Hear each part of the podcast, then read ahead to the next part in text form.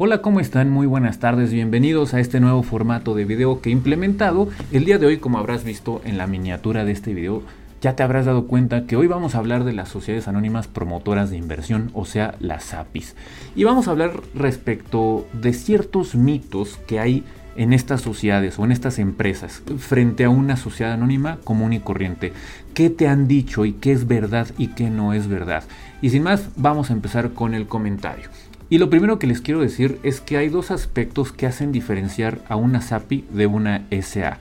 Estos dos aspectos poca gente te lo va a decir porque mucha gente te va a querer vender una sociedad anónima promotora de inversión a un costo más elevado, te va a argumentar que es una empresa regulada, te va a argumentar que es una especie de fondo de inversión, que hasta su propio nombre lo dice promotora de inversión y que es una empresa más grande, más robusta.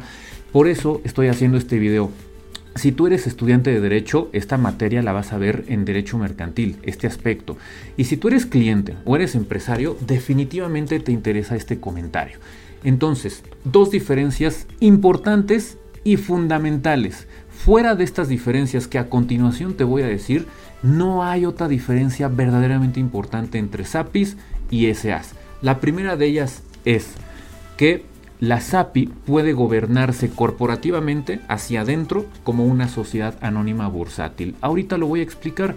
Y por otro lado, que la SAPI tiene derecho a ciertas utilidades o derechos económicos diversos entre accionistas de un mismo rango. Ahorita les voy a explicar qué significa esto. Pero fuera de estas dos diferencias, no hay otra diferencia. Todo lo que les digan es mito. Como por ejemplo, que son empresas que sirven para captar recursos del público, esto no es así. Que son fondos de inversión, tampoco es así. Que son sociedades de inversión, tampoco es así. Que son parte de grupos financieros, que son empresas de captación de inversiones muy grandes, tampoco es así. Todo esto que les acabo de decir también lo puede hacer una sociedad anónima común y corriente.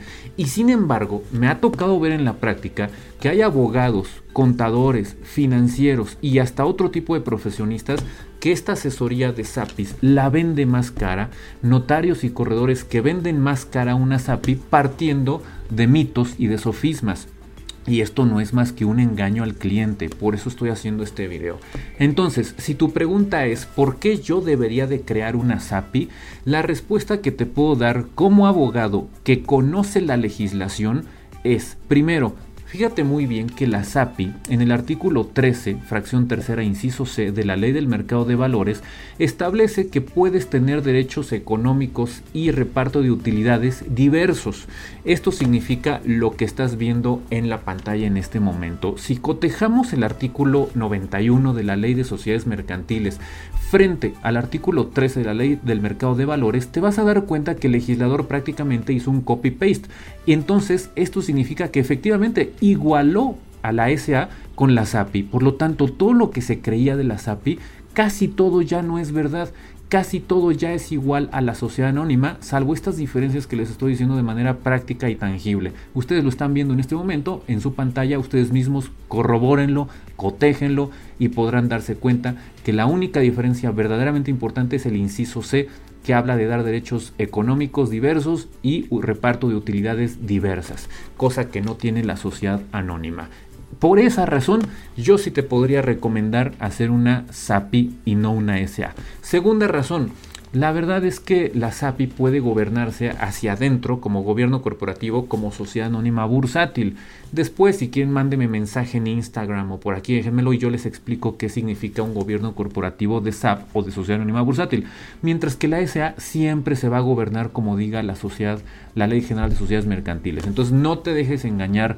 La SAPI y la SA son empresas mercantiles, sociedades mercantiles prácticamente iguales. El hecho de que estén en leyes diferentes quiere decir que la SAPI cotice en bolsa, no quiere decir que la SAPI sea una entidad financiera. No quiere decir que esté hecha para grandes inversiones y la SA no. No quiere decir tampoco que eh, requiera autorización para constituirse o que sea fondo de inversión o que sea eh, solo la SAPI puede hacer ciertas cosas. Salvo estos dos puntos que les acabo de decir, la SAPI sirve para lo mismo que una sociedad anónima. Quizá tu pregunta también sea si la SAPI se dedica en su objeto o giro a ciertas cosas muy determinadas? La respuesta es que no. El objeto no tiene nada que ver con el hecho de que sea SAPI DCB o SADCB. La terminación SAPI o SA me dice cómo se gobierna esa sociedad o esa empresa. No me dice absolutamente nada respecto del giro u objeto social. Por lo tanto, tampoco es una diferencia. Entonces, todo lo que hacen las APIs lo podría hacer una SA y viceversa, a menos de que esté expresamente prohibido. Tampoco hay incompatibilidad entre SAPI y, entidades financieras y SA y entidades financieras. Por ejemplo, podríamos crear una SAPI SOFOM o una SA SOFOM, porque al final las API son sociedades anónimas, nada más que se apellidan promotoras de inversión. Pregunta, ¿por qué entonces se llaman promotoras de inversión? Porque todavía hace algunos años, antes del 2016, la SAPI sí tenía mecanismos de entrada y de salida de accionistas que la SA no tenía, pero que hoy por hoy sí tiene la SA. Por lo tanto, esa diferencia se diluyó, no existe más. Por lo tanto, insisto en que lo importante es que sepas que la SAPI da derechos económicos y utilidades diversas, mientras que la SA no así, y el gobierno corporativo de SAPI puedes ponerle de SAP y a la SA no lo puedes hacer. ¿Qué significa este tema de las utilidades y gobierno con gobierno corporativo y derechos económicos diversos? Fíjense ustedes, les voy a poner un ejemplo muy sencillo.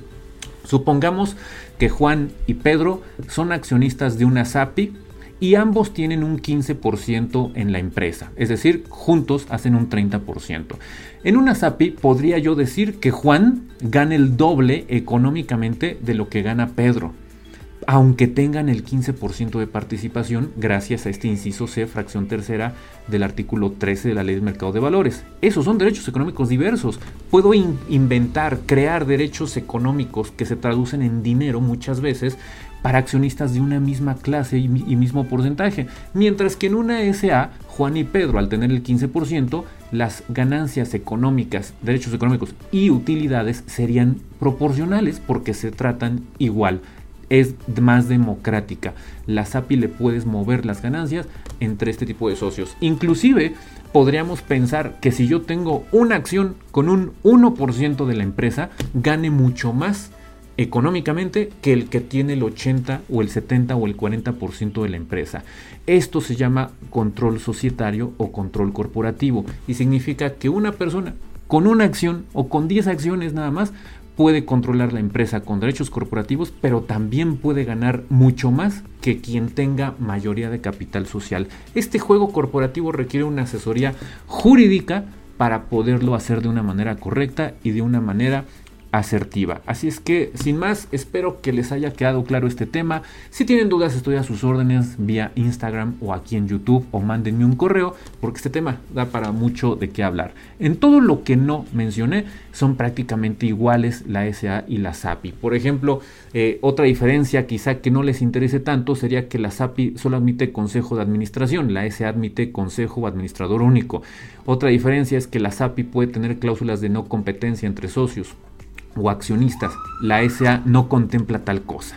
Eh, son diferencias más, más sutiles, pero esta, las que realmente le interesan al cliente y al empresariado son las que les acabo de decir. La forma de gobernarse de la SAPI como SAF y que la SAPI puede tener utilidades y derechos económicos diversos entre accionistas desproporcionales. Me despido de ustedes, muchas gracias por haberme visto y nos estamos viendo pronto en otro video más. Hasta luego.